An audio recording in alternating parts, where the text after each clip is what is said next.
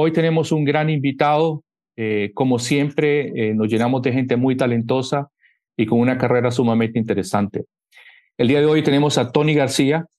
Eh, Tony es el director de, de, producción de la empresa Apollo Films, que es un estudio europeo dedicado a la producción, distribución y comercialización de largometrajes de animación para cine. Mm. Como pueden ver, es un tema en extremo importante y queremos que Tony eh, nos amplíe un poco en cuanto a su carrera, cómo nació, cómo está, dónde está y qué piensa hacia el futuro. Así es que Tony, te entrego la guitarra, cuéntanos un poco, Tony. Muchas gracias, Víctor y Stephanie. Es, un placer enorme estar hoy aquí con vosotros y espero poder ayudar a, los que nos estén escuchando. Eh, pues eh, yo era el típico niño que dibujaba desde muy pequeñito en casa, a la que cogía un lápiz, pues tal, y mis padres con, con ocho años me apuntaron a una escuela de arte que fue donde aprendí las bases del, dibujo académico, la pintura, de forma tradicional, porque yo tengo 55 años y, no existían ordenadores. Quiero decir, yo aprendí a pintar al óleo y a dibujar al carboncillo. Y toda esta base, durante muchos años, porque yo fui continuando, eh, acabó derivando en que me convertí en artista y dibujante de cómic que era mi pasión. ¿eh? yo soy muy expresivo, muy, muy payaso y todo esto lo, transmitía a mis, a mis creaciones. Entonces, dibujando cómic e ilustración, empecé a ganarme algún dinero. Hice mi primera exposición allá por 1982, que fue un gran éxito, aquí, acá en Barcelona, que es donde yo vivo. Y a partir de ahí, pues ya mm, empezaron a surgirme encargos profesionales cada vez de mayor importancia. Y cuando llegó aquel momento de ir a la universidad, yo pues tenía buenas notas y pensé, eh, no voy a estudiar más bellas artes, porque entre otras cosas, en aquellos años, como sabéis, no había nada de animación, ni de videojuegos, obviamente, todavía menos. Entonces, estudié ingeniería de telecomunicaciones pensando, pensando yo que la tecnología y la animación ¿no? eran un arte que poco a poco encontrarían la manera de, progresar juntos de la mano, como así, como así ha sido. Y ese fue un poco el, el origen de todo. Luego ya, posteriormente, allá por 1986, ya me surgió la oportunidad de trabajar en un largometraje, el primer largometraje que se hizo acá en catalán. Eh, y, este, este primer largometraje que se llamó Perostina 2004, lo hicimos íntegramente eh, a manera tradicional, dibujando a lápiz, pintando con pinceles, en acetatos transparentes, secándolos, con una cámara vertical y rodando en 35 milímetros y se estrenó, se estrenó en cines. Y yo allí aprendí todo, todo, todos los secretos de la producción tradicional como, hacía Walt Disney en los años 30, que no había evolucionado nada en aquellos años. Y sin embargo, desde aquel momento hasta hoy, pues cada año ha sido distinto, porque como bien sabéis, primero apareció el vídeo, que fue una gran invención, porque los que estábamos animando ya no teníamos que gastar dinero en comprar película y revelarla, que era muy, muy caro, sino que el vídeo te permitía grabar una y otra vez hasta que la animación, tus dibujos ya tenían el movimiento que tú querías. Posteriormente apareció el ordenador, con lo cual se acabó aquello de tener acetatos con pintura secando por toda la casa y todo el estudio. Entonces también ahí empezamos a simplificar procesos mecánicos y a poner más atención en lo que realmente importa, que es, que es la parte más creativa ¿no? de nuestra industria. Y luego ya aparecieron los, los, programas de escultura digital y eso fue otro giro increíble. Y luego ya los, los motores de videojuego como Unreal o bueno, Blender, en fin, todos los programas de hoy en día. Eso ha sido un poco el resumen de mi carrera. Tony, ¿qué fue lo que te interesó poder adentrarte en la que es la producción de animación? Y como director creativo y de producción también, ¿En qué consiste tu trabajo, tu trabajo de día a día? Una de las cosas cuando yo dibujaba cómics y ilustración es que estás a veces muy solo. Claro, son muchas horas de entregar tu obra, tengo mi familia, etcétera, pero estaba en el estudio en casa siempre. Yo soy muy de trabajar en equipo, me, gusta mucho trabajar en equipo y hablar. Y yo creo que en equipo siempre surgen mejores ideas, sino cuando uno está solo tiendes un poco ¿no? a aislarte y, a perder un poco el contacto con, con, esa realidad que es tan importante que, y tan cambiante ¿no? a nuestro alrededor. Entonces, eh, por ahí la animación es por lo que más me llamaba. Por eso empecé haciendo, después de hacer la película esta de Perostina, donde hicimos un gran equipo, eh, me di cuenta que, que la animación era una industria fascinante porque te permitía trabajar de una manera creativa muchas técnicas artísticas, ¿eh? todas ellas en diferentes ángulos y diferentes puntos de vista, pero que la suma de todas ellas y de, muchos trabajos de diferentes profesionales daba lugar a una obra que sí que tenía un poco el espíritu de todo lo que se había discutido ¿no? en lo creativo. Para mí eso es lo más, lo más fascinante de, de todo. Y luego yo, en mi día a día, empecé siendo, para BRB Internacional, empecé trabajando sobre todo haciendo storyboards, porque yo creo que el storyboard es, una, es donde controlas realmente el ritmo interno del episodio, es donde puedes agarrar bien la narrativa. Y entonces yo hacía storyboards para series mm, como D'Artagnan y Los Tres Mosqueperros, que fueron célebres acá, en, creo que en Latinoamérica también bastante. Eh, la Vuelta al Mundo de Willy Fogg o David el Nomo, que esta la estrenamos en Estados Unidos con Miramax y fue también muy exitosa. Y en aquellos años hacíamos las series de manera también tradicional, con lo cual el storyboard era, era, era un poco la base de todo. Allí se marcaba todo. De hecho, eran casi layouts, ¿no? Hacías el storyboard con un mimo y un cariño para dejar todo muy, muy sentado, porque en aquellos años no había, no había industria de animación prácticamente acá en España, así a lo grande, y se hacían en coproducción con Japón. Y entonces nosotros ah. hacíamos aquí toda la preproducción, diseño de personajes, bueno, escritura de guion, diseño de todo el fanpack, diseño de personajes, diseño de fondos, hacíamos todos los storyboards, diseño de color y entregábamos esos pre-layouts y los japoneses hacían la animación y nos devolvían el, mastering. Entonces aquí hacíamos sobre ese primer take one, hacíamos la edición final, hacíamos los doblajes, las músicas y entregábamos el máster a las televisiones de, todo el mundo, porque distribuíamos desde aquí pues, a, todo, todo el mundo. Primero, esta industria es una industria de talento. Es decir, aquí el dinero se obtiene por el éxito gracias al talento. Esto, esto debe quedar muy claro. Quiero decir, hay, gente que sí que es verdad que tiene muchos recursos económicos, pero eh, les falta ese talento para ver qué es lo que va a funcionar y lo que no en el mercado. Y eso, eso es parte del secreto de esta industria. ¿eh? Cuando me dicen aquello de la inteligencia artificial va a acabar, no, no. Mire usted, yo estudié ingeniería, yo sé bien cómo funcionan las, las inteligencias artificiales, que lo que hacen es clonar y repetir procesos ya hechos. Y precisamente la creatividad humana lo que tiene es que es sorprendente. ¿eh? Lo, que, lo que a nosotros la moda, por ejemplo, lo que llevábamos hace 20 años ahora nos parece horrible y lo que seguramente dentro de 20 años lo que llevamos ahora nos parecerá espantoso. Y eso un ordenador nunca lo va a descifrar. Entonces hablamos de, talento, ¿vale? Esa es la palabra número uno. Y el talento abre muchas puertas. Porque el que tiene buen, buen olfato para los negocios sabe que ahí va a haber, que ahí va a haber de dónde rascar. Ahora bien, ¿cómo se llega hasta ahí? Hay varias vías. Eh, si hablamos de una primera, que es el caso, por ejemplo, de D'Artagnan, nosotros hicimos aquella serie ya por los años 80, y es mucho más fácil cuando empiezas a hacer largometrajes de cine, como es el caso de Apollo Films, que había estado tiempo sin producir largos, y empiezas a hacer largometrajes, es mucho más fácil picar a la puerta de las distribuidoras y decir, hola, soy el propietario de marcas que tienen miles de millones ya en YouTube y, cuando lo pones en Google, si yo ahora tú pones en Google Willy, él te va a sugerir Fog. Eh, probablemente el, arriba de todo, muy arriba. O si pones David L, te va a poner Nomo, o David D, y te va a poner Gnome. Si pones Darta o Docta, te va a poner Noctanian. Es decir, todo ese marketing que a través de SEM y SEO, pagando, sería muy carísimo, eh, nosotros lo tenemos por defecto porque somos los creadores hace 40 años. Entonces, claro, todo eso te sigue acumulando eh, posicionamiento porque los motores funcionan así y te indexan y te reindexan constantemente. Entonces, cuando vas, te dicen, no, yo soy propietario de una marca que se ha distribuido en todo el mundo, que es famosa y que te asegura que como mínimo, lo que has dicho tú antes, mucha gente la verá por curiosidad y la película está muy bien hecha. Entonces, eso ya es un previo. Pero, ¿qué ocurre con los jóvenes creadores? Claro, ellos no pueden tirar de esto, que decir, no pueden decir, oye, yo me inventé hace 40 años, porque hace 40 años no estaba. Entonces, sí es muy importante pensar primero la originalidad del concepto, pero más que en la Biblia, que también tienes razón, pero en el pitch. En saber, eh, saber explicar eh, lo que yo digo siempre, si te quedas encerrado en el ascensor con el tipo de Netflix que te va a poner 6 millones de dólares en tu producción, ¿qué le cuentas en esos 5 o 6 pisos o 10 que vais a coincidir subiendo juntos? Hola, soy Tony García. Tengo una idea brillante. Ya sé que esta es una situación estúpida, no tengo mucho tiempo, pero te voy a contar en qué va mi idea. Y si eres capaz en dos minutos de explicar una buena historia, que, sea catchy, que tenga, que tenga algo, que tenga... Ahí ya vamos muy bien, muy bien. Luego, luego, por supuesto, todo lo demás tiene que estar perfecto, impecable. Pero decir, eh, voy a hacer una serie de dos puntos y repetir lo mismo que ya se ha visto mil millones de veces, como creador joven, mm, mm, mm, porque cuando te reciben a ti porque eres joven, te buscan porque probablemente seas original. Entonces, por ejemplo, hay muchas pitching sessions eh, acá en, en Europa y en Latinoamérica también, donde en festivales, ¿eh? bueno, sí, bueno, festivales hoy en día, por suerte, cada vez hay más, eh, Cartoon Forum, todos conocéis Kidscreen, tal.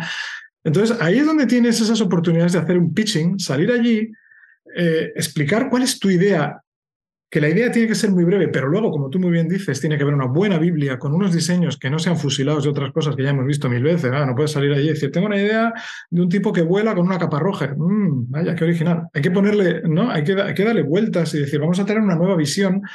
¿eh? Ahora mismo estamos haciendo nosotros una película de un superhéroe, que es un tipo que vuela con una capa roja, pero es que el pitching no es ese.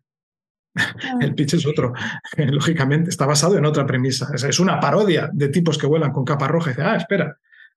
Entonces, ¿cómo lo vais a parodiar? ¿Cuál es el giro que le vais a dar a la clásica historia de tipos que vuelan con capa roja? Ahí, es donde hay que saber meterse en el bolsillo a ese inversor. Y a partir de ahí, eh, sí que es cierto que te puedo contar muchas historias de gente con muy poquitos recursos, pero con un buen pitch, con una buena idea, con un buen diseño, que ha sabido buscar financiación para sus proyectos. Pero sobre todo está la ruta, como digo, de los festivales. Eso es muy importante porque te dan muchas oportunidades para dejarte explicar delante de una audiencia que, que está ansiosa por escuchar ideas nuevas. Esa, es una. Luego hay, hay, otro tema también que es importante que has mencionado, que es, eh, ¿va a ser injusto el trato que te van a dar? Sí, probablemente sí, pero para eso tenemos una, una solución que también has mencionado tú, que hoy en día son las redes sociales. Es decir, antes de ir a hacer un, pitching a quien sea, una de las cosas que no cuesta nada es hacer un registro en la propiedad intelectual, que te cuesta 20 dólares. O bueno, cada país debe ser distinto, no, no, no tengo conocimiento yo en todos, pero en España viene a ser en torno a eso. Tú vas allí, haces un pequeño registro de esa idea tuya en una propiedad intelectual simplemente y luego lo cuelgas en tus redes sociales, en tu ArtStation, en tu Instagram o whatever, donde sea que tengas tú tus cosas y ahí estás diciéndole al mundo que, eso, eh, que esa idea es tuya. ¿eh? Y a partir de ahí ya luego te vas a hacer pitchings por ahí. Y entonces eso ya tiene atado al piso la idea, ya, ya es tuya. Y entonces, si quieren hablar contigo, pues tienes que empezar a hablar ya de que, bueno, la idea es mía, yo soy el creador y como creador, pues tengo derecho luego a tener beneficios de la explotación de la marca. Sacarle punta a esa capacidad creativa y a esa capacidad de poder generar, ¿no? Y me imagino que mencionarías también que tiene que ser, eh, tiene que tener crecimiento orgánico propio, es decir, que no solo fue una idea y nunca más saldrá otra, sino que tiene que ser una maquinita de ideas, ¿no? Claro, la propia, tanto si va a ser, hoy en día es que, claro, tenemos que pensar un poco en la multiplataforma, lógicamente. ¿eh? Tú tienes una idea y dices, voy a proponer una serie. ¿Qué formato? ¿Qué duración va a tener? Porque claro, eh, podemos hablar, hoy en día hay series de cortometrajes de un minuto, yo he hecho cientos de episodios de un minuto y tengo un montón de episodios de media hora también realizados, no tienen nada que ver los unos con los otros. Pero es que luego además es probable que de esos formatos de serie acabes haciendo un largometraje. Es más, es probable que acabes haciendo un videojuego. Es más, si no lo haces bien y no son coherentes la serie con el largo y con el videojuego, el público te va a sancionar. Es decir, van a decir, menudo juego, o sea, me has vendido, vamos a ver, yo me he comprado el juego de tu serie y, era un juego de plataformas 2D que corrían. No tiene que ver, has cogido un motor de un videojuego y lo has customizado, eso es otra cosa. Entonces, tienes que ser hoy en día muy consecuente a la hora de crear una idea y decir, es que esta idea si yo la llevo al cine sería así, si yo la llevo a una serie sería así, y si hago un videojuego, no sería simplemente que corren de derecha a izquierda para pillar calabazas, o sea, o lo que sea. Tiene que ser, si la película, el giro chulísimo de la película era este, eso se tiene que reflejar en el videojuego, en las recompensas y en los tiempos en los que estás, en las pantallas, en los diferentes niveles en los que vas progresando. Tú eres productor también de algunas series largometrajes. Me cabe la duda si ese, digamos, es como uno gana por proyecto de la serie, el productor y el director, o cómo se distribuyen esos gastos entre los actores y luego los animadores, o cómo es esto, cómo funciona ese mundo. De hecho, yo, yo, tengo un sueldo, quiero decir que en el presupuesto de la película o de la serie o de lo que sea, pues ahí va incluido el presupuesto de todo el mundo. Yo, yo en este caso soy el director, a pesar de que soy director de producción de forma genérica de, de la empresa Apollo Films, que es los que me pagan un sueldo. Eh, tenemos eh, las producciones en sí. Y yo ahí ejerzo el rol de director. ¿eh? Ahora estamos haciendo el siguiente largometraje, yo soy el director y cobro un salario como director. dentro del presupuesto de la producción, si dura dos años, pues tienes puesto, pues, por supuesto, por cada persona que va a incorporarse, el director de arte, el guionista, el, story editor, tienes todos los, el equipo de storyboard, todo el equipo de layout, todo el equipo de modeladores, cada uno tiene su número de personas que van, los meses que van a estar y el sueldo de cada uno de ellos. Y la suma de todo eso es lo que te da el presupuesto global. Antes de empezar la producción, lógicamente, lo primero que hay que hacer, como decía muy bien Víctor, es buscar la plata. Y entonces hay que coger ese presupuesto que tú ya tienes hecho y decir, bueno, esta película, ¿qué dificultades tiene? Hombre, pues, pues tiene, vamos a necesitar mucha gente de iluminación porque hay unas secuencias muy complejas y esto es un equipo muy grande y como mínimo van a tener que estar 6, 7 meses, pues 25 personas centradas solo en esto. Muy bien, pues ya empiezas a tirar de esos hilos y van saliendo 6, 7 meses, pum, pum, pum, vas sumando y al final tienes ese presupuesto que hay que salir ahí fuera a buscarlo. Y entonces, como muy bien decía Víctor, te vas con tu Biblia y empiezas a dar, por ahí vueltas en festivales, acudes a entidades, por ejemplo, pues eh, aquí en España pues hemos solicitado la ayuda del ICA, del Instituto de las Ciencias y las Artes Audiovisuales de España, al próximo largometraje y nos lo han concedido. ¿Eh? Es decir, hay también apoyos a la producción y aparte de eso hay que salir ahí fuera a buscar coproductores, ¿eh? hay que buscar pues dividiendo territorios, es decir, pues oye, pues en el caso de la próxima película, pues hay una empresa alemana que va a realizar parte de los trabajos y a cambio se quedan los derechos de los territorios de habla alemana. ¿eh? Pues como esta fórmula, ah. muchas más. Y ahí vas sumando gente que está dispuesta a poner dinero en tu proyecto hasta que consigues la cifra mágica de tener cubierto totalmente el presupuesto y en ese momento y no antes es cuando das luz verde al inicio de producción. A menos que seas un buen loco y te lances como, como un conquistador del mundo. Esto no, no lo recomiendo porque la, la, producción de animación es compleja, son dos años. Y te voy a poner un ejemplo muy rápido. Imagínate que aparece una pandemia mundial mm. en plena producción. ¿eh? ¿A qué te todo. ¿A qué te suena? Pues entonces imagínate si te acababas de meter ahí a lo loco y pensabas que ibas a vender en tal o cual sitio cuando esos sitios de repente no están. Entonces yo no, eso no lo recomiendo. Yo intentaría primero atar bien el presupuesto, tenerlo bien cerradito y que todas las partidas estén bien cubiertas. Entonces, con prudencia, empezar a producir. ¿Que pueden surgir imprevistos? ¿Puede haber una pandemia mundial? Pues, pues sí, desgraciadamente esas cosas pasan, pero bueno, si tú ya tenías todo previsto, el margen de error es menor. Claro. Tony, tú hablaste sobre producciones en Europa. Eh, hemos visto cómo Netflix eh, se lanzó al mundo a buscar nuevas historias de distintas partes del planeta y cómo también comenzó a recoger y a decir, ups, aquí se nos pasó la mano, tenemos que comenzar a jalar hacia atrás, tenemos que comenzar a levantar nuestras exigencias, nuestras barras de desempeño en todos los lugares, tengamos cuidado con la inversión, etcétera.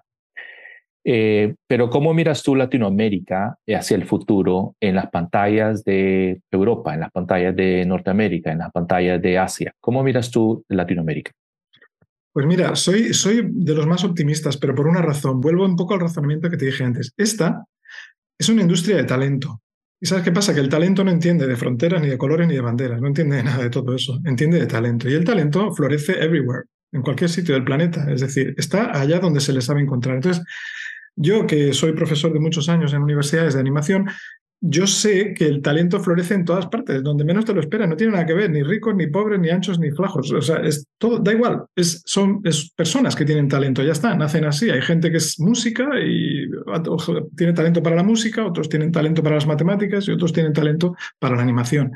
Nuestra labor, la de todos los que trabajamos en esta industria, es la de saber detectar ese talento, localizarlo y saber potenciarlo. Esto es muy importante. Entonces, eso Netflix lo, entendió, empezó a hacer una labor, eh, bueno, ellos y también otros, eh, Prime, HBO también están haciendo sus, cosas, ¿no? Todos, quiero decir, bueno, Disney, evidentemente, Disney Plus. Eh, ¿cómo, ¿cómo, se hace esa, búsqueda de talento? Pues claro, antiguamente había un, una creencia absolutamente errónea y, y, falsa, y es que la animación es para chiquitos. No, hoy en día ya no. Estamos en el año 2022 y todos hemos visto Love, Death and Robots hemos visto pues, Arcane, los cortos de Alberto Mielgo, hemos visto mil cosas que, perdón usted, Unicorn Worms, eh, eso no es para, para chiquitos. la animación ya ha trascendido eso, porque los propios videojuegos han creado y están generando cada vez más una cultura del audiovisual generosa, amplia y exigente. Eh, entonces, la animación, primero, que ya no es para chiquitos, con lo cual nuestro frente de explotación se, se ha abierto a la realidad. Y segundo, la animación no es un género, esto no es que esté terror, western, animación. Eh, la animación es una técnica. Mire usted, yo puedo explicar cualquier historia. Lo que sí somos todos es cuentacuentos. O sea, narradores, quiero decir. Lo que tenemos que saber es cómo explicar bien esas historias, usando las técnicas de la animación.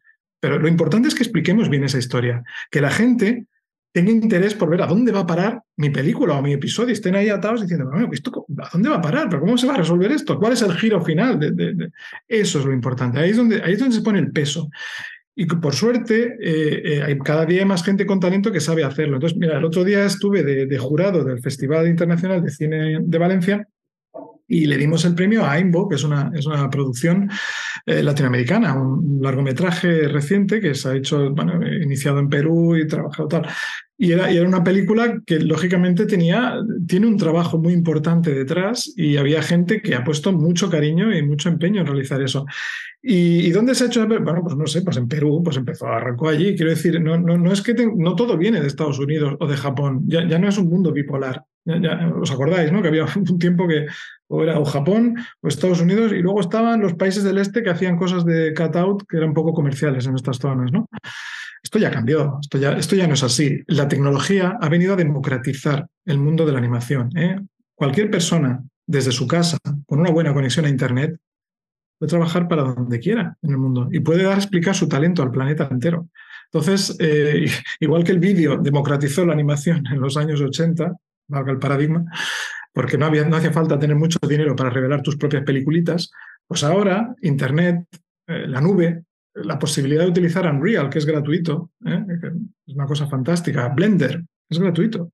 ¿eh? Tutoriales en YouTube, todo esto no estoy contando nada que todo el mundo que nos está oyendo no sepa. Es decir, que eh, y luego, por supuesto, las escuelas y las universidades que existen hoy en día de animación, que antes no había. Ah, esto también ha venido a fortalecer mucho el tejido industrial. Entonces, eh, en Europa sigue creciendo bastante, bastante fuertemente, por, suerte para todos nosotros, porque cada día hay más chicos y chicas interesados en, en, seguir avanzando en la animación. Y ahí es donde se detectan los talentos. Y en Latinoamérica pasa exactamente lo mismo.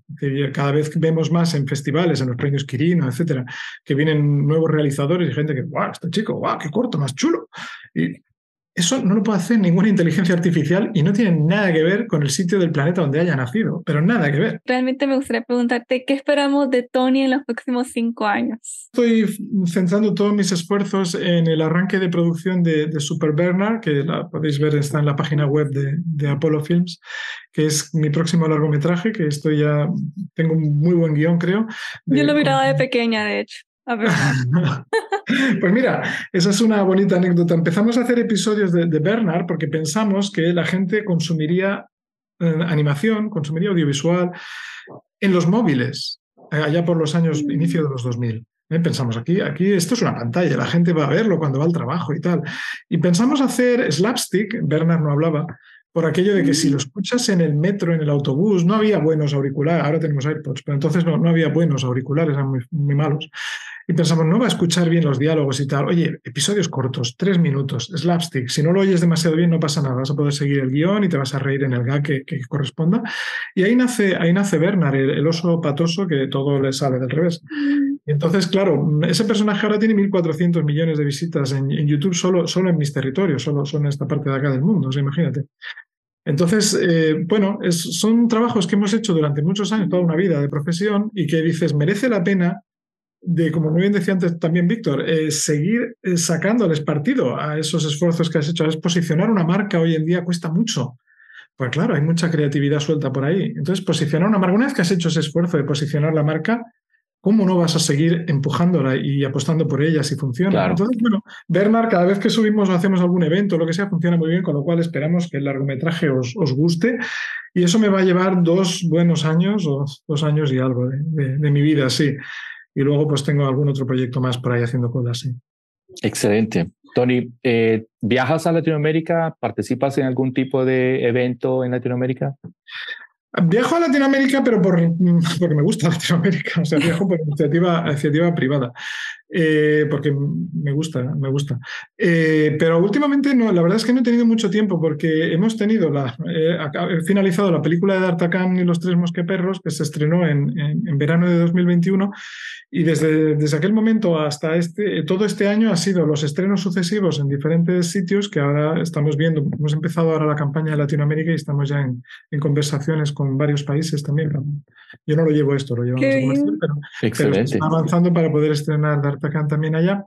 Y ahora que ya los, los estrenos de Artacan me están permitiendo, pues eso, me estoy centrando en, Bernard. O sea que la agenda está un poquito loca, pero sí, sí me gusta mucho. También la tecnología me ha permitido, no sé, estuve en Chile Monos de, también participando, apoyándoles de, bueno, lo que me solicitaron en las conferencias y todo esto, siempre gracias a la tecnología. Físicamente todavía no he podido estar allá.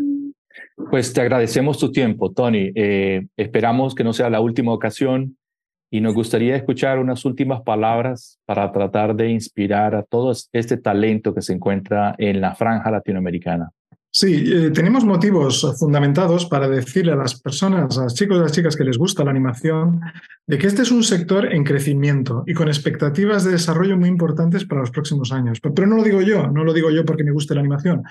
Lo, dice, lo dicen los estudios que se han realizado sobre nuestra industria y que están realmente muy bien realizados. ¿eh? Lo podéis encontrar si queréis entrando en la página de Divos, Divos que es eh, la, Federación de Animación Española, en el libro blanco de la animación, pero es que también hay una actualización muy reciente eh, en la página de los premios Quirino, los premios de animación latinoamericana, ahí encontraréis el libro blanco de los Quirino. Y ahí hay un análisis mm, donde vemos claramente la tendencia alcista de crecimiento de la industria, de que es una industria demandante de nuevos talentos eh, constantemente, pero por una razón muy sencilla, porque la tecnología ha democratizado esta industria. Eh. Ya no hace falta trasladarse a un sitio muy lejano para trabajar en un estudio al lado de grandes maestros. Desde tu casa, con una conexión a Internet y con un ordenador que más o menos funcione bien, puedes tener herramientas gratuitas como Unreal o Blender que te van a permitir hacer animación de altísimo nivel para, para cine a nivel mundial y te van a permitir luego subir tus trabajos a la nube y te van a permitir recibir un salario por ello. Entonces, todo esto nos hace pensar que si tú tienes talento y quieres explicar tus historias, ni lo dudes. Dedícate a ello, porque es, para lo que estás, eh, de algún modo es para lo que estás soñando que vas a dedicarte y puede ser muy interesante descubrir nuevos talentos que si tú no lo haces nadie te va, te va a buscar. Entonces hay que darse a conocer. Por eso digo siempre que es muy importante en los foros, mira, en las páginas estas que os he dicho, tanto en Divos como en Quirino, hay, hay un listado de empresas donde cada una de ellas tiene su correo electrónico donde podéis enviar vuestras demos, vuestros reels, vuestro contacto y a partir de ahí es donde surgen las sinergias de contratación. Con lo cual, ni un paso atrás. La animación está creciendo y si tenéis talento es vuestro momento.